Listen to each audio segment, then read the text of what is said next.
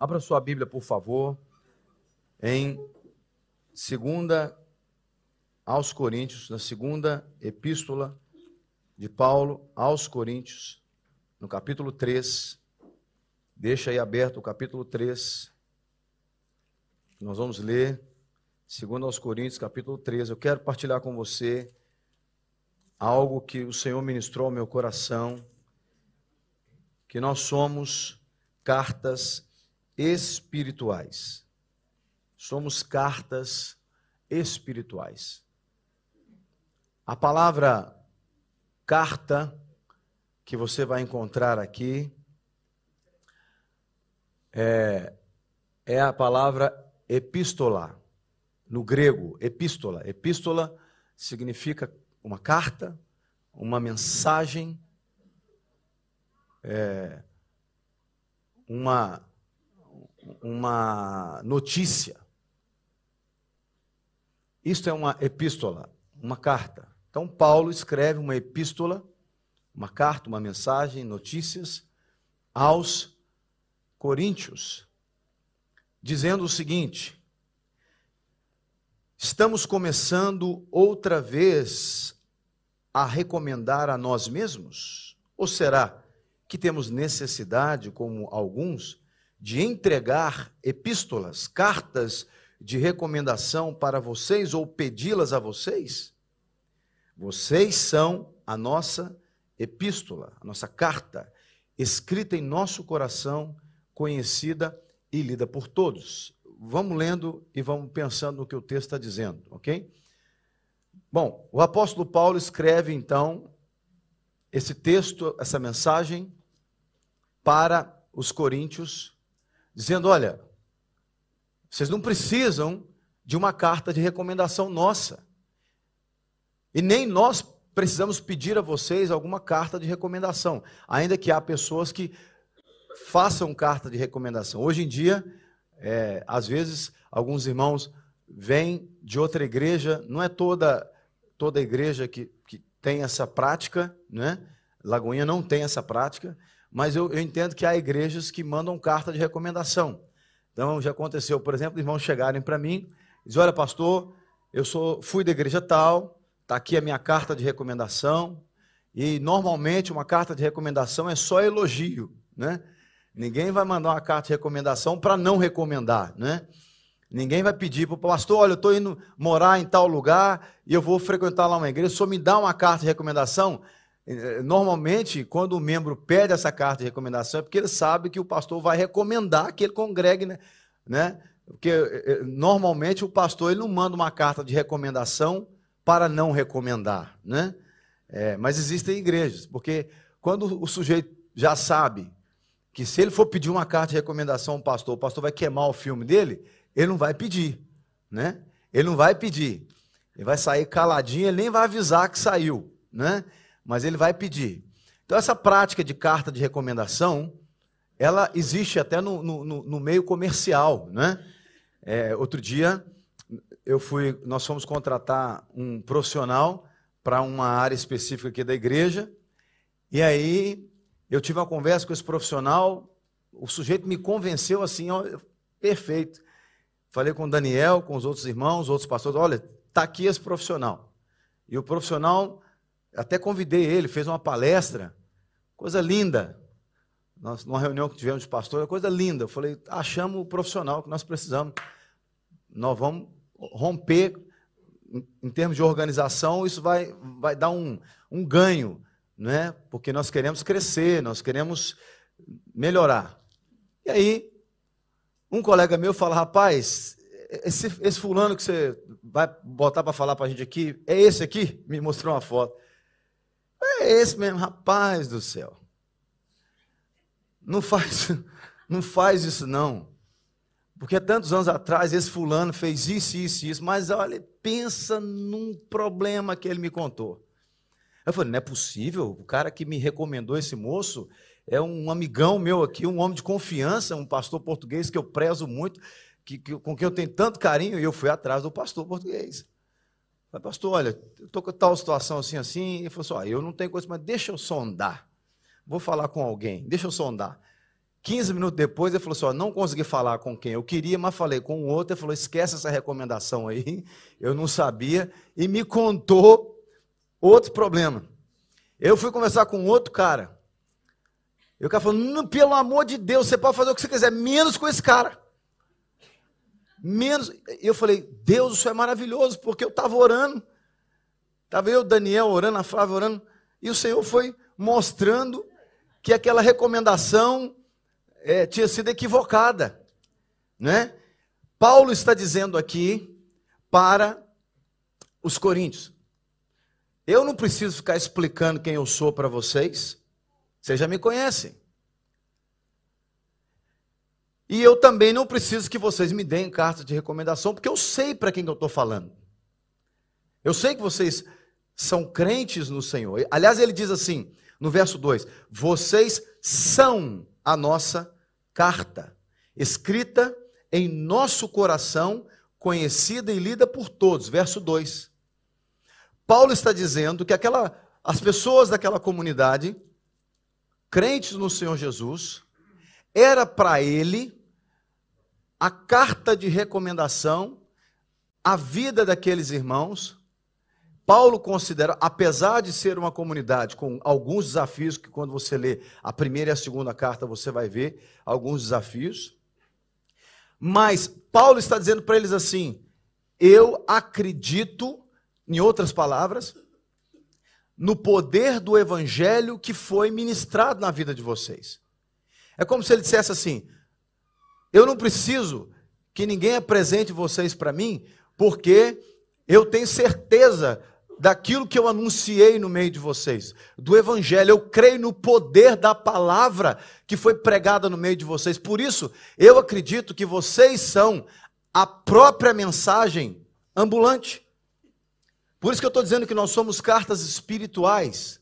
E Paulo vai dizer, no versículo 3: Vocês manifestam que são carta de Cristo produzida pelo nosso ministério, escrita não com tinta, mas com o Espírito do Deus vivo, não em tábuas de pedra, mas em tábuas de carne, isto é, nos corações. E é por meio de Cristo que temos tal confiança em Deus.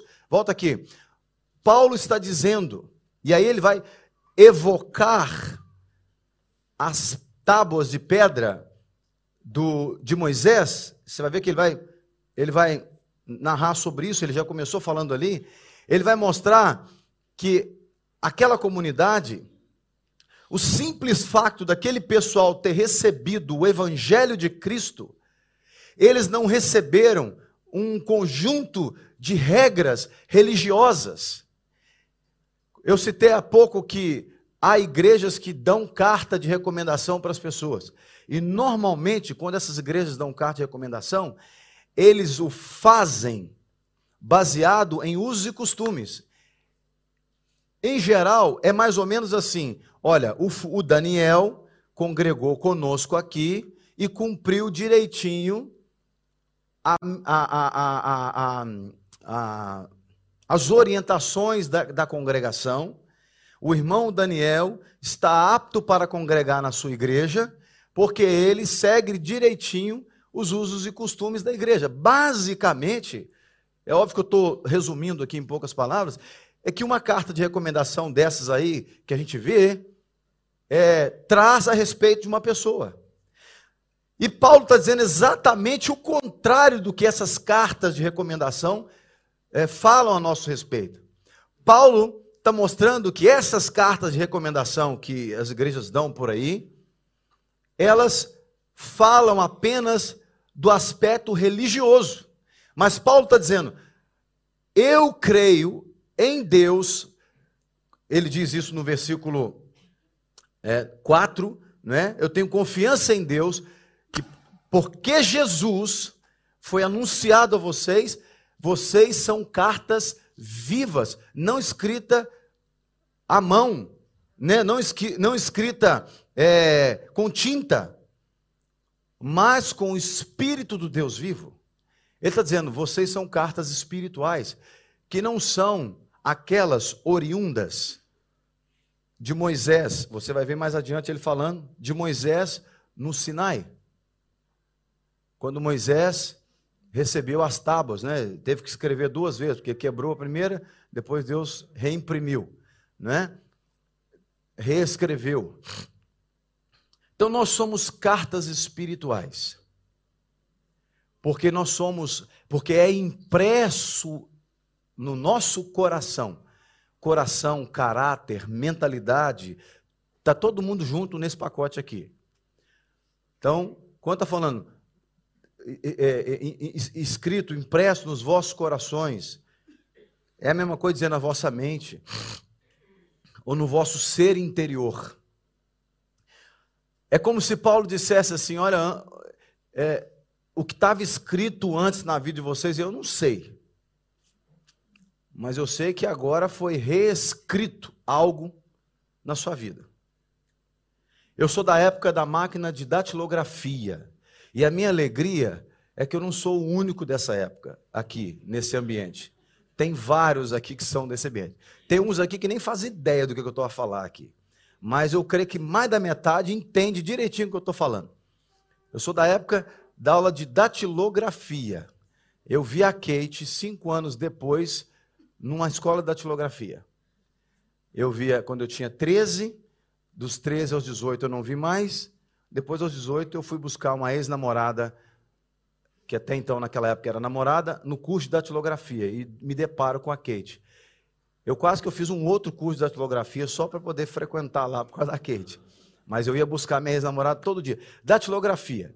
Se você errasse um texto na datilografia, dava uma trabalheira para você corrigir aquilo. Hoje não, na época do computador, na era do computador, tem até o corretor ortográfico, que às vezes deixa a gente em maus lençóis, né? Que, outro dia o irmão foi mandar para mim, bom dia, palhaço. Eu, o que, que é isso, irmão? Ele falou, pastor, pelo amor de Deus, foi o corretor, pastor. Eu e que ele falou, bom dia, pastor. Mas digitou muito rápido. Tá bom, irmão, tá perdoado. Falei, Aconteceu mesmo, é sério. Eu só não lembro quem foi. Quem foi deve estar por aí. Mas claro que não vai se manifestar, né? Mas esse corretor ortográfico deixa a gente em maus lençóis. Mas é uma, uma tecnologia que ajuda. Porque esse negócio do pessoal está escrevendo hoje tudo picado, você já nem sabe como é que escreve mais. E eu, com cabeça de brasileiro, vim morar em Portugal, já nem sei mais o que está certo e o que está errado. Por exemplo, por isso que eu preciso do corretor ortográfico. Aqui em Portugal fala, é, você vai no, no, no Pingo Doce, eles falam, é, senhor Daniel é, é solicita a vossa comparência no, no, no, no, talho. Lá no Brasil é comparecimento. Comparecimento. Então eu já fico perdido. converso com meus parentes no Brasil, eu já nem sei mais o que, que palavra usar, mas o corretor ajuda.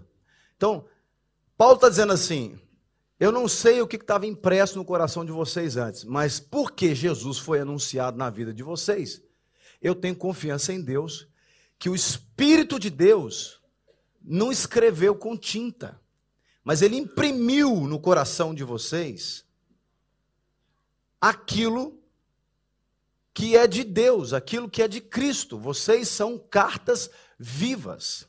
Irmãos, onde você está hoje, seja lá na casa onde você mora, com quem você mora, seja no seu local de trabalho, as pessoas, você não precisa abrir a boca. As pessoas estão lendo a sua vida. As pessoas estão lendo o seu comportamento. Elas estão lendo você o tempo todo. Porque isso não é uma questão religiosa. Isso é uma questão espiritual. E deixa eu te contar uma coisa. O inferno também está lendo você. O reino espiritual é muito organizado. O reino espiritual não é bagunça anjos ou demônios só atuam mediante autorização. E é o ser humano que dá autorização. Só que muitas vezes o ser humano não abre a boca e diz assim: eu autorizo o demônio a agir na minha vida. Mas o demônio fica lendo a, a, a, a, ideia, ele fica lendo o comportamento, para ver se a pessoa está autorizando ou não. Por exemplo, se você vê uma pessoa andando na rua, e aí você está observando essa pessoa andando na rua, e tem uma outra pessoa do sexo oposto, não importa se é homem ou se é mulher, uma pessoa do sexo oposto, passando por essa pessoa, você está você tá na, fora da cena, você está observando duas pessoas do sexo oposto, passando um pelo outro na rua. Ninguém falou nada com você, mas veja se você não consegue ler esse comportamento aqui. Imagine que seja lá um homem ou uma mulher passando um pelo outro na rua, ok? E aí, esse homem passa pela mulher e você está de fora observando. Ele passa assim. Você leu uma situação. Mas se ele passa assim, você leu outra situação. Faz sentido? Porque somos cartas espirituais. Nós somos cartas espirituais. E uma carta é algo que está impresso. A característica de uma carta é que ela está impressa. Ela não precisa ser audível. Ela está ali, impressa, já está lá. Eu sou da época de escrever carta. Eu sou da época do telegrama. Meu, minha primeira comunicação com a Kate foi um telegrama, que eu trabalhei um mês inteiro para pagar para digitar 12 palavras. Que eu trabalhava, ganhava salário mínimo, era um absurdo. Outra coisa que os filhos perguntam para os pais em casa o que é um telegrama, que eles vão explicar para vocês. Porque estão falando, pastor hoje está falando coisa difícil no culto. Que sistemas teológicos que o pastor está trazendo aqui, teologia difícil, o pastor não era tão. Teólogo, falou que não era teólogo. É, é igreja primitiva, exatamente. Esses termos, eu já vi gente perguntando, mãe, isso é da época da igreja primitiva, telegrama? É quase. Se sua mãe souber te explicar, porque ela também era da igreja primitiva. Né? Então, ou seja, uma carta não precisa de ser audível, já está impresso. E quando está impresso, não tem como apagar. Não tem como apagar. A partir do momento que imprimiu, não tem como apagar. Você pode ainda tem gente que tenta é, é, é, passar a perna, né? Tem gente que tenta aldrabar, né? Falei certinho? Aldrabar? Tá, né? Tem gente que tenta aldrabar, enganar. Você pode, hoje em dia tem corretivo, né? Já tentaram me enganar isso uma vez, ou, ou duas ou três, não sei. A pessoa escreveu um valor, depois pegou lá um corretivozinho e apagou para botar outro, né? Para ficar mais barato. Para ela, né? Para a pessoa. Tem gente que tenta enganar assim, com corretivo, mas mesmo assim você sabe, foi feita aqui uma alteração. Uma vez que foi impresso, não tem como apagar. E Paulo está dizendo assim: vocês são cartas vivas e não foram escritos com tinta, mas foram impressos pelo Espírito do Deus vivo.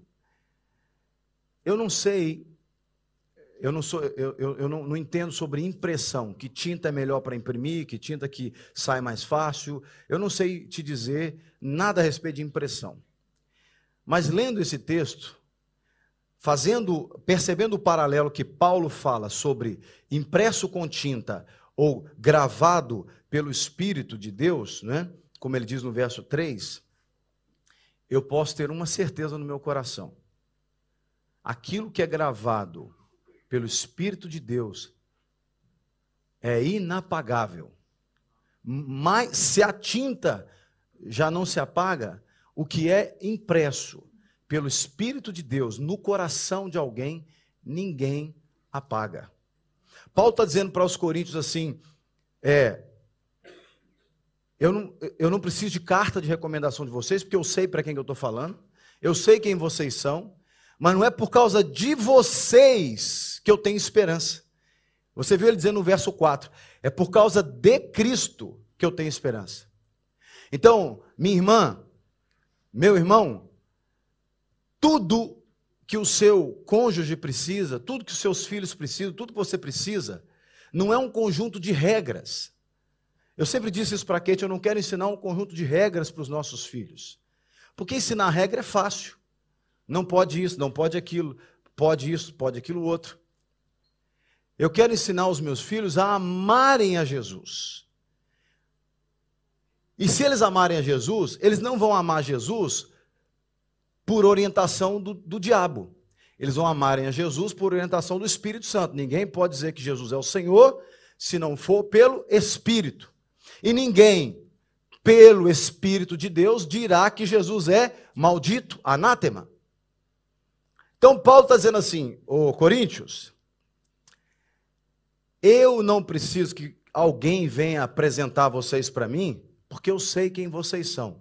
Mas eu sei quem vocês são, não é porque vocês são da elite, ou porque vocês são bem estudados, ou porque são teólogos. Não.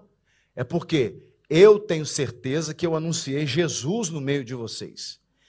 E ao anunciar Jesus no meio de vocês, é o Espírito Santo que imprime o ensinamento sobre Jesus dentro de vocês. E não é tinta, não é, não é a tábua da, da, da lei, que ele vai dizer há pouco aqui. Não é a tábua da lei que imprimiu isso em vocês, é o Espírito de Deus.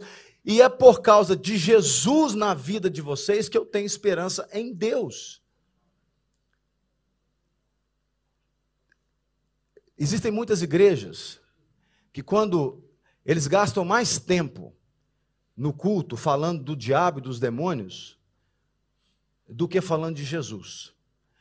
E eu tenho uma teoria que eu entendi ao longo desses anos.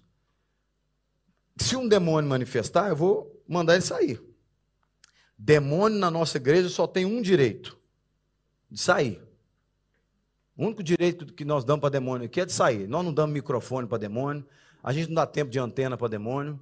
Não é? A gente não, demônio aqui não tem nenhum outro jeito senão de sair. Manifestou, tem que sair. Mas os irmãos já observaram que eu não fico perdendo muito tempo aqui em com demônio. Porque eu acredito que eu preciso dar Jesus. Uma vez que eu dou Jesus, os próprios demônios vão pedir para sair. Está escrito na Bíblia. Lá no caso do Gadareno, tinha dois mil, pelo menos, uma legião, que era mais ou menos dois mil soldados, dois mil demônios, mais ou menos, possivelmente, eu não parei para contar, ninguém contou e me falou, mas isso era uma legião, provavelmente eram centenas milhares de demônios. Quando eles viram Jesus, Jesus chegou no ambiente, os caras já falaram, Jesus veio incomodar a gente aqui, o cara atravessou o rio para vir incomodar a gente aqui, manda a gente sair. Você vê que o negócio é organizado. Você acha que demônio faz bagunça? Não. Demônio é organizado, só age com autorização. Jesus não falou nada, mas Jesus era uma carta viva ambulante. Jesus era a mensagem de Deus andando na terra. Os demônios leram aquela. Opa, tá, tem uma carta chegando ali. Que carta é aquela? Tinha carta que chegava, não, isso aí é, da, é dos nossos, isso aí. Você não está vendo? Está tudo torto, tudo escrito, mal apagado, tudo amassado, olha a cara do sujeito que lá tem cara de endemoniado, vamos ver quem é que está lá. Vai que é seu tio, um demônio conversando com o outro, vai que é seu tio que está lá. Vai lá ver se você tem um parente seu lá. Quem sabe o seu parente veio de carona para te visitar aqui, né? É mais ou menos isso, né? É mais ou menos isso. É. Aí quando o cara viu Jesus chegando, imagina, era a mensagem de Deus ambulante. Os demônios, Jesus não falou nada, eles pediram, manda a gente sair que a gente não dá conta de ficar aqui com essa mensagem. A sua mensagem para nós, Jesus, é, é, é, forte demais. Aquilo que você carrega, Jesus, é, é poderoso demais. Você nem abriu a boca, mas já está atrapalhando. Você já está ofuscando os nossos olhos. Manda a gente para os porcos. Paulo está dizendo: é por causa de Jesus que eu tenho esperança em Deus. O verso 5 ele diz assim: Não que por nós mesmos sejamos capazes de pensar alguma coisa como se partisse de nós. Pelo contrário, a nossa capacidade vem de Deus. Paulo está dizendo assim: ó, eu não estou achando que vocês foram uma carta muito bem escrita por causa do meu ministério, porque eu estudei na faculdade teológica lá da Lagoinha, em Belo Horizonte. Quem assinou meu diploma foi o pastor Márcio Valadão. Então, eu é, tenho certeza que, porque eu sou um pastor na Lagoinha, é, Paulo dizendo, né? Estou traduzindo para a nossa linguagem aqui, é, que vocês estão salvos e libertos. Não, não, não, não. Ele está falando, a nossa capacidade vem de Deus.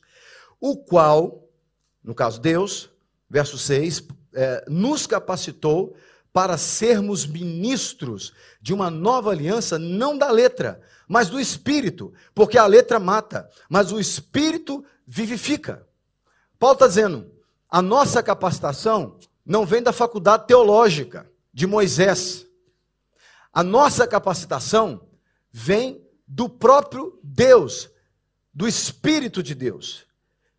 Porque a letra mata, mas o Espírito vivifica. Eu consigo ver Paulo dizendo assim: ó, toda vez que você pensar em lei, você pensa em Moisés, né? Moisés foi usado para trazer a lei. Moisés trouxe a lei, a letra da lei. Moisés que segurou lá o, o, a pedra para Deus imprimir. Depois ele teve que escrever, né, pegar, preparar a pedra para Deus reimprimir. Ele está dizendo assim: o código escrito da lei por si só mata. Porque a lei diz assim: não adulterarás. E se a pessoa adulterar, o que, que acontece com a pessoa? Condenada à morte. Não matarás. É o que a letra diz. A pessoa quebra o princípio da letra, a pessoa morre. Não roubarás. Está escrito, não roubarás. A pessoa rouba, tem lá a condenação para o cara que rouba. E assim sucessivamente. A letra mata, o código mata, mas o espírito vivifica. Paulo está dizendo: o nosso ministério, o que me trouxe até vocês, Coríntios, não foi o código escrito, mas foi o espírito que está antes do código escrito. Antes de Deus mandar Moisés imprimir, já existia uma intenção espiritual por detrás daquilo. Por isso que Paulo está dizendo: vocês são cartas vivas. Eu estou dizendo, somos cartas espirituais. Não adianta eu andar com a Bíblia e dizer, na Bíblia está escrito, mas eu não traduzi do escrito, do teórico, para o prático. Paulo está dizendo, eu creio que vocês são cartas vivas, não letra morta. Ele está dizendo, vocês são muito mais do que cumpridores de uma religião. Vocês são a própria mensagem ambulante. Irmãos, nós somos cartas espirituais na nossa geração. E nós temos que entender, e eu reforço isso aqui, e, e não tenho nenhum tipo de demagogia ou hipocrisia em, em entender que isso vale para a minha própria vida, começa comigo, né? Nós temos que entender que o que recebemos de Jesus é tão poderoso, é tão forte, que não fica impresso só na superfície da pele. Tem muita gente que tem Jesus escrito no peito, na testa, ah, no braço, em várias partes do corpo, tem versículo bíblico. Eu, eu, eu, eu nunca farei uma, uma tatuagem no, no meu corpo. Respeito quem faz. Não acho bonito, mas respeito quem faz. Às vezes o cara tatua, por exemplo, assim, um. Como é que chama aquela flor que a gente gosta muito lá da Holanda, Kate? Tulipa. Gente, eu nunca tinha visto tulipa na minha vida. Eu fui conhecer tulipa aqui, quando eu fui na Holanda, visitar um casal lá, que o pastor Márcio pediu, no aeroporto. Eu vi tulipa, falei, gente, que flor é essa? País tropical é mais difícil, né? Você vê tulipa. Trouxe até um buquê de tulipa para Kate. A partir de então, eu virei um fã de tulipa. A gente planta tulipa em casa. Né? Depois, se quiser aprender como é que planta, pergunta para a Kate que ela vai te explicar. Bom, tem uma época certa de plantar e tudo, mas assim, é uma vez só. Você, ela brotou, você tira foto, porque uma semana depois ela morre. Pelo menos lá em casa estava assim. Bom, mas é porque eu ia conversar com elas direto. Eu, eu, eu, nunca fui de conversar com planta, mas com as tulipas eu converso. Eu acho que elas falam assim, ah, Deus, meu Deus. Já aguentar a mulher falando, agora esse moço falando também, acho que elas se despetalavam de tanto eu ficar falando na cabeça delas. Mas eu converso com as tulipas. Não converso com qualquer uma, não. Com as tulipas, a Kate deixa. Bom, é. Eu entrei nas tulipas, por que, que eu estava falando aqui que eu me perdi agora? Ah, tatuagem. Às vezes o cara faz uma tatuagem de uma tulipa. ele está com 20 anos, faz uma tatuagem da tulipa. Ele chega aos 50, a tulipa já morreu há muito tempo, já nem sabe o que, que tem ali. Aquilo já virou uma garça despenada. A tulipa virou um, um, uma garça despenada, sem bico, sem nada. Que, que bicho é esse que você desenhou? Não, era para ser uma tulipa. Ou seja, mas eu respeito quem faz a tatuagem. E às vezes o cara acha que tatuar um versículo bíblico no corpo vai garantir para ele uma vida cristã mais saudável. Não funciona. Você pode tatuar a Bíblia inteira em cima de você, mas se ela não estiver impressa no seu coração, muda nada. É igual aquele cara que tatua, não, tatua o nome da namorada. O cara está empolgado com a namorada, 20 anos de idade, primeira namorada. Aí tatua lá, né? Fala o nome da não vou falar não para não comprometer. Fala lá um nome qualquer lá. Cinco meses depois termina com a namorada. Aí arruma outra. Aí aquela que ele arrumou, fica com ciúme porque vê que ele tem uma tatuagem com o nome da ex-namorada. Aí o cara tem que, tem que usar a criatividade para inventar outra coisa, aquele nome depois. Eu já vi cada coisa, cada aberração, que com um nome, depois vira outro nome, depois o cara. É cada coisa que vai na internet, você vai ver essas aberrações aí. Porque o cara acha que é só do lado de fora. Imprimiu do lado de fora, está garantido, não está garantido. Paulo está dizendo aqui. Vocês não foram impressos com tinta, mas pelo Espírito de Deus. E a mensagem é o próprio Cristo. É por isso que eu tenho esperança, Paulo está dizendo. Eu tenho esperança porque a mensagem que vocês receberam não foi uma mensagem de uma religião da Igreja Batista da Lagoinha, ou da igreja não sei das quantas, da igreja de Moisés. Não, vocês receberam o próprio Espírito do Senhor na vida de vocês. Irmãos, nós carregamos o próprio a mensagem que é o próprio Cristo. Somos cartas espirituais. Você não precisa abrir a boca. Já está sendo lido pelo inferno, pelos anjos e pelas pessoas que estão à sua volta. Somos cartas espirituais. Então tenha muito cuidado em carregar essa mensagem. Porque a mensagem da letra, ela é condenatória. Mas a mensagem do Espírito é salvífica. E aí ele vai dizer, no verso 7, e se o ministério da morte, o ministério da morte que ele está falando aqui é o ministério da lei, porque a lei condenava. Não faz isso, não faz aquilo. Se fizer, morre. Aí ele fala assim: se o ministério da morte, que foi gravado com letras em pedras, se revestiu de glória ao ponto de os filhos de Israel não poderem fixar os olhos na face de Moisés, por causa da glória do seu rosto, ainda que fosse uma glória que estava desaparecendo, desvanecendo, como não será de maior glória o ministério do Espírito?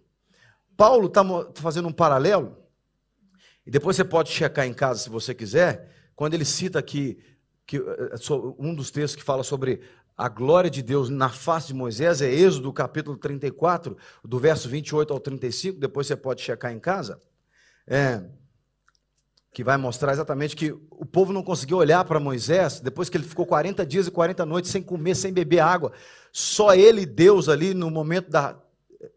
É, é, reimpressão da, da, da, das pedras da lei, ele está dizendo assim: então Paulo está comparando, dizendo que era tanta glória advinda da revelação de Deus para Moisés. Moisés ficou 40 dias e 40 noites recebendo de Deus as revelações da palavra, da lei. Paulo está dizendo: se foi tão glorioso ao ponto dos filhos de Israel não conseguirem olhar para Moisés, Moisés teve que botar um véu de tanta glória, tanta luz.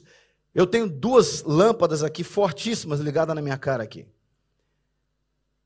Elas não me incomodam tanto porque eu não olho para elas, eu estou olhando para vocês. Mas se eu olhar para elas aqui, daqui a pouco eu não vejo o rosto de ninguém.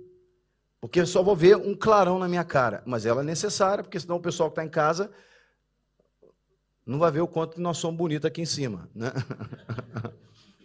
Eu colhi você também para não parecer que é egoísmo meu. Né? Então perceba, É, o povo não conseguia olhar para o rosto de Moisés. Paulo está dizendo assim, gente, se o ministério da morte, se o ministério da lei manifestou uma glória tal, imagina o ministério do Espírito. Irmãos, você não precisa ser teólogo. Você pode gostar de teólogos, tem alguns teólogos que eu gosto, que eu admiro, mas eu não me encanto com os teólogos. Eu não sou teólogo, sou pastor. Eu prefiro, muitas vezes, eu, eu, eu fico muito mais impactado com as revelações que o Espírito Santo me faz lá no meu cantinho, quando eu estou fazendo meu devocional. Vocês não fazem ideia o que o Espírito Santo tem feito na minha vida nos últimos 10 dias. Eu entreguei um jejum de 21 dias, sábado passado. 21 dias, sem comer. Durante esse período todo, sobretudo na, na, última semana, vocês não têm ideia do que Deus tem feito na minha vida. Eu não me encanto com a mensagem do ministério da morte, do ministério da lei. Porque eu sei que a glória do ministério do Espírito é muito maior. Muito maior. Às vezes as pessoas podem até não entender. Podem até não entender. Mas é muito maior quando eu entendo que eu sou uma carta espiritual de Deus. E eu me, me alinho com essa mensagem de Deus, que é poderosa, que é o próprio Jesus e o Espírito do Cristo, o Espírito do Deus vivo, é quem imprime em mim a mensagem do Cristo. Não é o pastor ele faz aqui um, um certo esforço que não é mérito dele, mas é, é para falar numa linguagem mais compreensível. Nunca é mérito do pregador. Paulo disse isso, não tem a ver com o nosso ministério, a nossa capacidade vem de Deus, eu acabei de ler isso para você. Mas é verdade que o pastor ele faz um certo esforço, é para ele não atrapalhar a mensagem. E eu me, me, me, espelho muito no que Paulo ensina, porque Paulo era um cara que traduzia em muitas maneiras para facilitar para as pessoas. Ele dizia, por exemplo, lá em 1 Coríntios, capítulo 9, não precisa abrir, depois você checa em casa, ele fala assim, lá pelo versículo 19, ele fala assim: Eu fiz de todas as maneiras para chegar a salvar alguns. Embora eu sou livre, mas eu me fiz de servo, de escravo de todos, para chegar a salvar alguns. Junto dos judeus, eu me fiz de judeu para salvar os judeus. Junto do sem lei, embora estando na lei do Senhor, eu me fiz um homem sem lei para alcançar o sem lei. Ele vai dizer lá no versículo 25, 26 e 27, ele diz assim: Os que correm no estádio, em tudo se dominam. Eles, do estádio, correm por uma coroa corruptível, perecível. Nós, porém, por uma coroa imperecível. Ele fala: Eu, portanto, corro não como um indeciso, indeciso. Para que lado que eu vou correr? Não, eu sei para onde eu estou indo. Eu combato não como se eu estivesse golpeando o ar. Eu sei aonde eu devo acertar. Ele diz: Antes, eu esmurro o meu corpo e o reduzo à obediência, à escravidão, à servidão, para que quando eu pregar aos outros, eu mesmo não venha a ser desqualificado. Paulo está dizendo em outras palavras, que ele entende perfeitamente o poder da revelação de Deus. E Paulo estudou com Gamaliel. Paulo quase formou em teologia.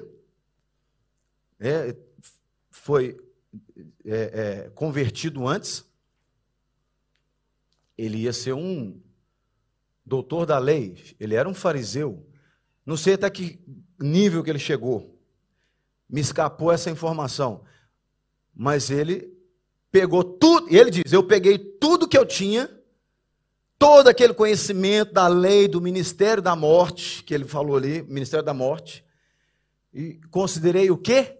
Lixo. Tudo isso. Ele pegou tudo aquilo e trocou, tudo que estava impresso com tinta, ele pegou e trocou pela impressão do Espírito. Porque ele entendeu que há muito maior glória no ministério do Espírito. Porque o ministério do Espírito é vida e o ministério da letra é morte. Então, Paulo entende o que, que é ser uma carta espiritual.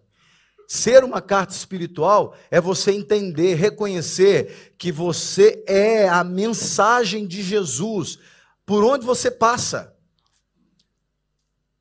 E quando você entende, e por que eu tenho que entender? Porque se eu não entender isso, eu vou continuar imprimindo na minha vida a letra, apenas a religião, apenas o código escrito. Mas quando eu entendo que em mim, a mensagem que me chegou a mim, Jean, em janeiro, faz agora 22 anos, embora a minha vida foi sendo transformada ao longo dos anos, quanto mais eu entendia, quanto mais eu ficava claro para mim que aquilo que Cristo trazia para mim não era uma impressão à tinta, mas era a impressão dentro do meu ser, pelo Espírito, portanto, a vida, porque a, a letra mata, mas o Espírito vivifica. Quanto mais eu entendia a vida do Espírito, mais a minha vida era e é impactada pela mensagem do Cristo. Somos cartas espirituais porque carregamos a vida do próprio Cristo em nós. E Paulo segue dizendo que isto é glorioso. Verso 9 ele diz: Porque se o ministério da condenação teve glória, em muito maior proporção será glorioso o ministério da justiça. Perceba, ele está dizendo assim: a letra da lei veio para condenar. Não matarás, não roubarás, não adulterarás. Ele falou: o, se o ministério da condenação revelou glória, a glória de Deus, porque a lei separou o santo do impuro, né? A lei, através do conjunto de leis, Deus fazia uma separação do santo e do impuro. Ele dizia para o povo dele: ó, vocês têm que obedecer o que a lei diz. Não vão comer isso, não vão comer aquilo, não vão casar com aquelas meninas lá. Não mistura os povos, não. Então, se o ministério da condenação separou, manifestou glória, quanto mais o ministério da justiça. E justiça é o que, irmãos? Justiça é você pagar o que você deve. Quanto é que você pagou para você ser salvo? Nada. Mas alguém pagou por você. Quem? Jesus pagou por você. Então Deus fez justiça em Jesus. Então essa é a mensagem gloriosa. A mensagem gloriosa que eu e você carregamos é que nós fomos justificados. Então quando você encontra com um pecador, você pode dizer para ele, meu irmão, você não precisa viver endividado. Porque o pecado, o diabo, ele faz igual o traficante. Ou igual agiota. A palavra agiota faz sentido aqui, em Portugal? É, é, agiota é o cara que empresta dinheiro a juros. Então, ele. É, isso é crime, tá, irmãos? Pelo menos no Brasil é, que eu não sei. Mas. E, e é pecado, né? Além de crime, é pecado. O cara fala assim: vamos supor, o Daniel fala, Jean, eu estou precisando de mil euros emprestado. Eu te empresto, mas com 50% de juros. Por mês. O cara que está desesperado, precisando daqueles mil para pagar alguma coisa, aceita. Acabou. Uma vez que ele aceitou, ele virou escravo daquele agiota. É igual o traficante. O traficante, ele não quer vender um quilo de droga para o usuário de droga de uma vez só e nunca mais. O cara ir embora e nunca mais comprar droga. Ele quer vender 10 gramas todo dia para o resto da vida. Porque ele vai ter muito mais lucro se ele manter o viciado em droga preso nele com 10 gramas durante 30 anos do que se ele vender um quilo de uma vez só. Satanás faz a mesma coisa. Eu nunca fui traficante, não, viu, irmãos? Deixa bem claro isso aqui. E também nunca fui usuário de droga, não, tá? Não foi por falta de oportunidade. É bom explicar, porque eu, tô, eu, estou num culto público, né? É, eu tenho muitos pecados, inclusive essa semana eu acabei de contar o resto, é, mas é, o, o, resto que eu fiz no passado, tá? É, mas traficar e usar droga, nunca, graças a Deus, nunca usei, não. Nunca fiz, não. Mas conheço pessoas que já fizeram e me contaram, então eu tô, é por isso que eu entendo bem o, o modus operandi. Né? É, Satanás faz a mesma coisa. Aliás, o traficante faz igual a Satanás, porque na verdade quem ensinou para o traficante foi Satanás.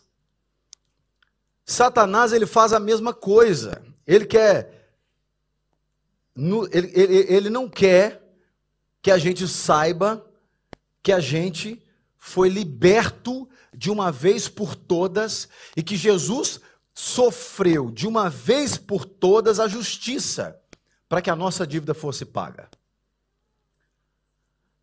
Satanás, ele quer, ele até aceita você vir para a igreja, desde que você, de vez em quando, faça aquilo que ele quer que você faça. Então, Paulo está dizendo assim: se houve glória no ministério da condenação, quanto mais no ministério da justiça. Da justiça de Deus sobre a humanidade. É muito mais glorioso. Muito mais glorioso. E aí, ele diz aqui, no verso 10: Pois neste particular, no caso, o ministério lá do Moisés, o que era glorioso já não tem mais glória diante da glória atual, que é muito maior. Então, o ministério da lei não tem mais glória, porque a glória está no ministério do Espírito, no caso do Cristo, no ministério da justiça. Aí ele diz aqui, no verso 11, é, 12: Tendo, pois, tal esperança, agimos com muita ousadia. Então, Paulo está dizendo assim: o que me empurra para ser um cara ousado é a esperança do que foi feito é, no ministério da justiça. Verso 13: E não somos como Moisés, que punha um véu sobre o rosto, para que os filhos de Israel não pudessem fixar os olhos no fim daquilo que estava desaparecendo. Mas a mente deles se endureceu, pois até o dia de hoje, o mesmo véu permanece sobre a leitura da antiga aliança. Não foi tirado, pois só em Cristo ele é removido. Mas até hoje, quando Moisés é lido, o véu está posto sobre o coração deles. Quando, porém, alguém se converte ao Senhor, o véu é tirado. Ora, este Senhor é o Espírito. E onde está o Espírito do Senhor, aí há liberdade. Paulo está dizendo: o pessoal que ainda segue é, Moisés, segue a lei, e ainda não entendeu o que Cristo fez, Paulo usa essa alegoria, é como se eles estivessem lendo com um véu no coração. Eles ainda não entenderam. Há muitos crentes no ano de 2022 que não são judeus, nem precisam ser judeus, mas trazendo para uma realidade contemporânea nossa, leem a Bíblia como se tivesse um véu no coração delas. Não entenderam ainda, porque não se converteram ao Senhor. Como eu disse, eu cometi pecados na minha vida, até mesmo depois do momento de conversão.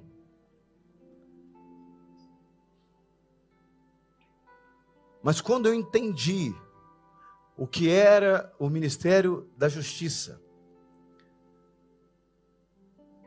eu comecei a entender que a impressão que eu precisava carregar não era uma impressão a tinta, mas era uma impressão no meu ser interior. de forma que eu não simplesmente lembraria de versículos bíblicos, mas eu, aonde quer que eu estivesse, eu lembraria de princípios espirituais. Ser uma carta espiritual não é memorizar versículos da Bíblia, mas é carregar e obedecer princípios espirituais. Quando eu penso nisso, eu sempre dou um exemplo para esclarecer. Houve um momento que Jesus confronta aqueles que seguiam o ministério da condenação. Ele diz assim: A lei diz: Não adulterarás. Mas eu vos digo: aquele que pelo menos pensar impureza com uma mulher, já adulterou com ela.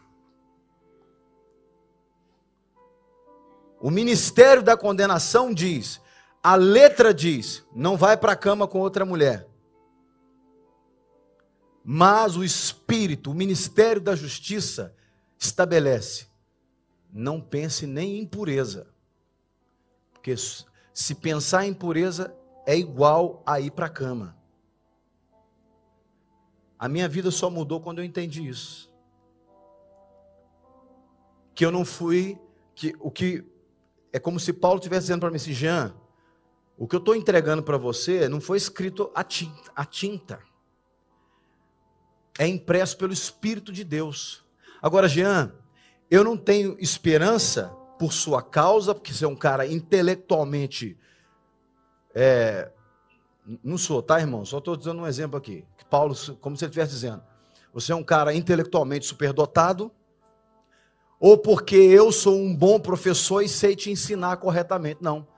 A minha esperança não está nem em você e nem em mim. Está em Cristo. Porque o que o Espírito Santo imprime é o próprio Cristo. Nós somos cartas espirituais não porque sabemos versículos bíblicos de cor, não porque somos frequentadores de uma religião há X tempo. Nós somos cartas espirituais porque a mensagem, o Cristo, foi impresso dentro de nós por causa daquilo que o Espírito de Deus faz. O próprio Jesus disse: vocês não vão ficar sozinhos, eu vou pedir o Espírito para auxiliar vocês. Então, se você quer ver um familiar seu sendo uma carta espiritual, seja você uma carta espiritual para ele. Não é que a impressão passa por osmose, encostou e imprimiu. Não, não é isso. Mas na medida que você revela ou manifesta a revelação do Cristo no seu comportamento, e isso é um processo diário, irmãos. Enquanto você estiver na terra, a gente nunca vai chegar no nível máximo. Nós estamos sempre Cada dia, cada dia que passa é um pouquinho que o, Espírito Santo imprime na gente.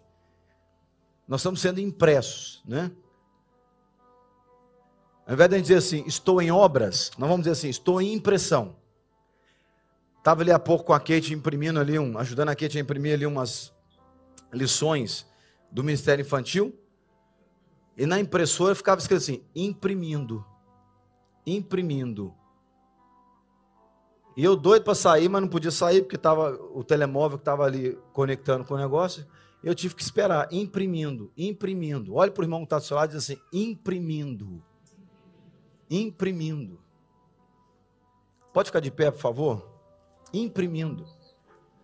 Escute, talvez, preste atenção no que eu vou dizer aqui, para a gente ser ajudado. Escute, olhe para mim. Talvez na vida da pessoa com quem você convive, ainda, olhe para mim, ainda não foi impresso aquela linha que já foi impressa em você. Os irmãos estão entendendo o que eu estou dizendo? Talvez, eu vou usar aqui uma analogia. Talvez hipoteticamente, uma alegoria. O Espírito Santo já imprimiu dez linhas em você. Mas naquela pessoa com quem você convive, só foram impressas seis. Aquele irmão que tem seis, entre aspas, linhas impressas, linhas espirituais impressas nele, dessa carta, ainda não chegou na décima linha como você chegou. Mas é o que Paulo falou no início da carta aos Coríntios.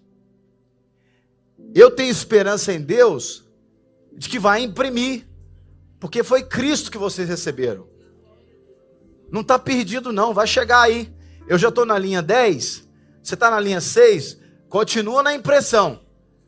Não sai da impressão, não. Continua se deixando imprimir. Como é que eu me deixo imprimir? Você pode me perguntar. Eu me deixo imprimir com oração, com jejum. Não precisa ser jejum de 21 dias, pode ser de um dia, não tem problema. Eu me deixo imprimir com a leitura da palavra. Eu me deixo imprimir cada vez que eu ouço o que o Espírito Santo me fala e eu me esforço para colocar em prática em qualquer área da vida.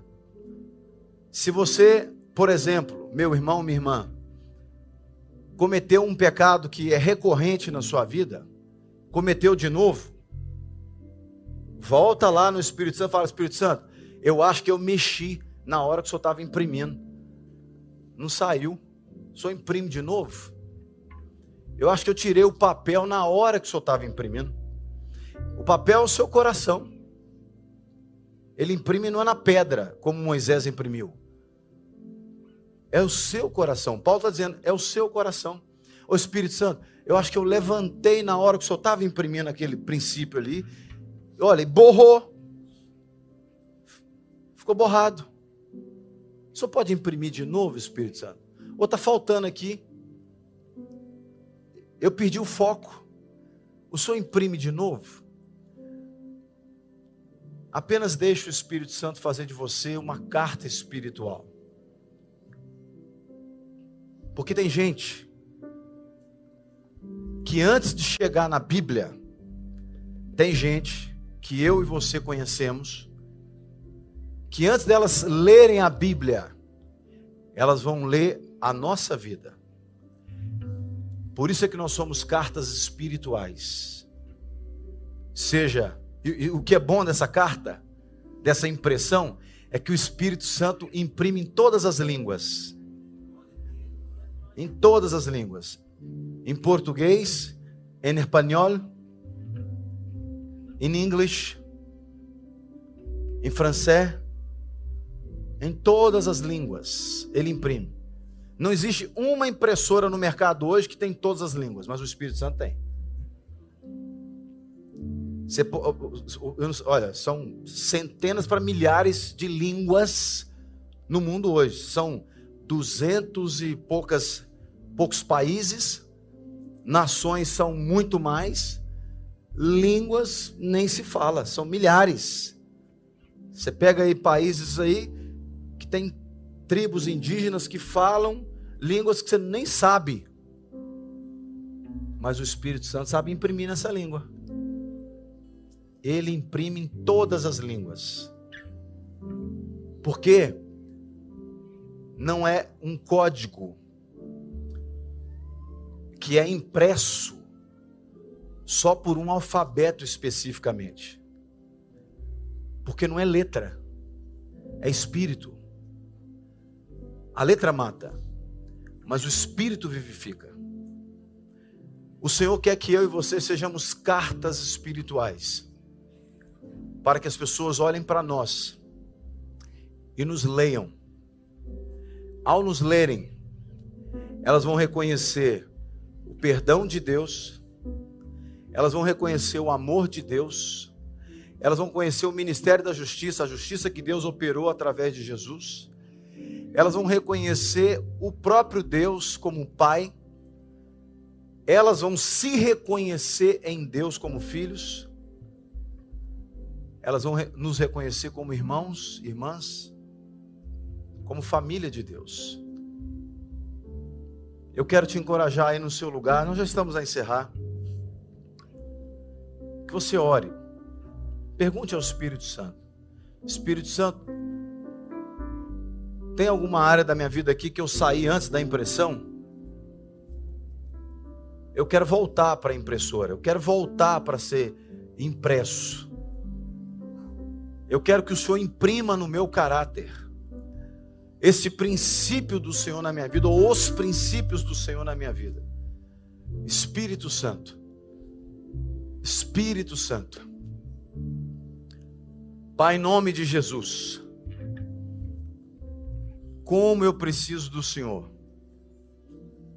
E eu creio que cada um dos meus irmãos também precisa. E eu peço ao Senhor, em nome de Jesus, capacita-nos nas nossas debilidades, limitações. Espírito Santo nos ajuda. Nos ajuda a não focarmos na letra da lei, mas no espírito da lei. Porque nós queremos viver como cartas espirituais, vivendo a boa, agradável e perfeita vontade do Senhor. Espírito Santo, somente o Senhor pode imprimir em nós, no nosso ser interior, no nosso caráter, no nosso coração, aquilo que agrada a Deus, que se alinha com a vontade de Deus. Espírito Santo, não permita que o inimigo das nossas almas continue a imprimir nos nossos corações ensinamentos que não agradam ao nosso Deus. Espírito Santo, queremos viver como uma carta espiritual aberta, para que todos que passem por nós possam ler na nossa vida quem de fato é o Senhor na nossa vida e quem nós somos em Ti. Espírito Santo, nos colocamos disponíveis ao Senhor, expomos o nosso coração ao Senhor, nos deixamos ser impressos por Ti Espírito Santo, fala conosco, nos ensina, nos corrige, nos encoraja, trata dentro de nós, em nome de Jesus, em nome de Jesus, amém e amém. Antes de encerrarmos, eu quero deixar aqui uma oportunidade, se alguém que está aqui ainda não fez uma aliança com Jesus como seu Senhor e Salvador, eu estarei aqui à frente, pastor Daniel também, para orar por você e com você. Ou quem sabe, há pessoas aqui que estavam afastadas dos caminhos do Senhor e hoje querem se reconciliar com Ele, nós estaremos aqui para orar por você também. E você que está em casa, se você deseja se reconciliar com Jesus, ou você quer entregar sua vida a Jesus, vai aparecer aí no seu ecrã um número de WhatsApp. Você pode mandar uma mensagem e dizer: Eu quero me reconciliar com Jesus. Eu quero entregar minha vida para Jesus. Amém? Segura a mão do irmão que está do seu lado e nós vamos orar. Pai, muito obrigado por esse tempo de comunhão. Obrigado pela tua bênção. Obrigado, Senhor, por tudo aquilo que o Senhor já fez nas nossas vidas e sabemos que ainda fará em nome de Jesus. Que o Senhor continue a nos conduzir em vitória. Ao longo dessa semana, que o Senhor ministre sobre o coração de cada um de nós, de forma a imprimir a vontade do Senhor em cada área da nossa vida. Leva-nos em paz, em segurança e nos dê a tua paz a cada instante. Em nome de Jesus. Amém e amém.